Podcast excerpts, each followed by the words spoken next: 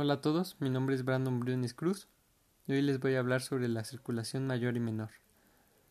Se entiende por circulación mayor o sistémica al recorrido sanguíneo que comienza cuando la sangre, una vez que haya sido oxigenada en los pulmones, sale del ventrículo izquierdo del corazón para recorrer la aorta. De allí pasa a las arterias periféricas o arteriolas que a su vez se ramifican con unos conductos muy delgados llamados capilares. Los capilares se encargan de liberar oxígeno en las células y recoger el dióxido de carbono que ha sido desechado. La sangre, a partir de este momento, ya carece de oxígeno y contiene dióxido de carbono.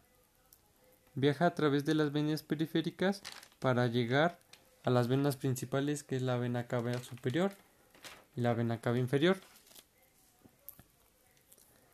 Desde estas venas principales, la sangre carboxigenada llega al atrio derecho del corazón para finalizar el recorrido de la circulación mayor.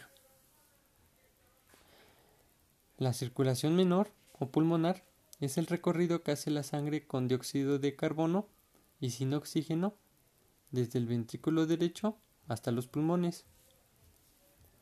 En este caso, la sangre sale del corazón y viaja a través de la arteria pulmonar. Una vez en los pulmones, pasa por los capilares pulmonares y llega a los alveolos. Es en los pulmones donde se tiene lugar la hematosis, que consiste en el intercambio gaseoso de dióxido de carbono por oxígeno.